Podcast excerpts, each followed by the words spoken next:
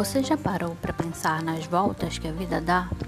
Em uma hora você dá aulas de português e espanhol numa sala e num piscar de olhos você resolve abraçar agronomia? Muito prazer.